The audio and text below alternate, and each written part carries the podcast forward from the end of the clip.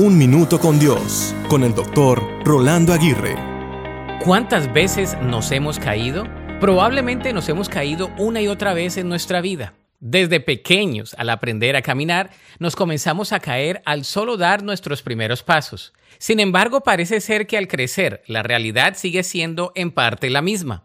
Nos caemos una y otra vez, pero tenemos que aprender a levantarnos una y otra vez. Como dijo el filósofo y controversial Confucio, nuestra mayor gloria no está en no caer nunca, sino en levantarnos cada vez que caemos. Sí, la pregunta no es si caeremos, la pregunta es qué vamos a hacer cuando nos caemos.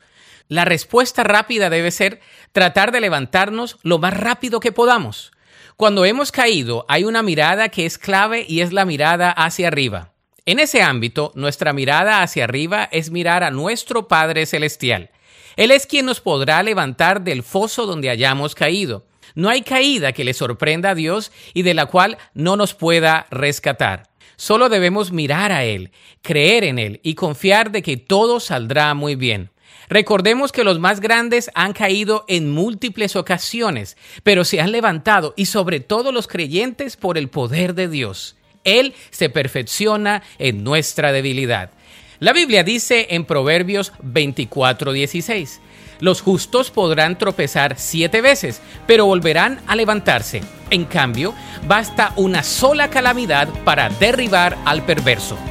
Para escuchar episodios anteriores, visita unminutocondios.org.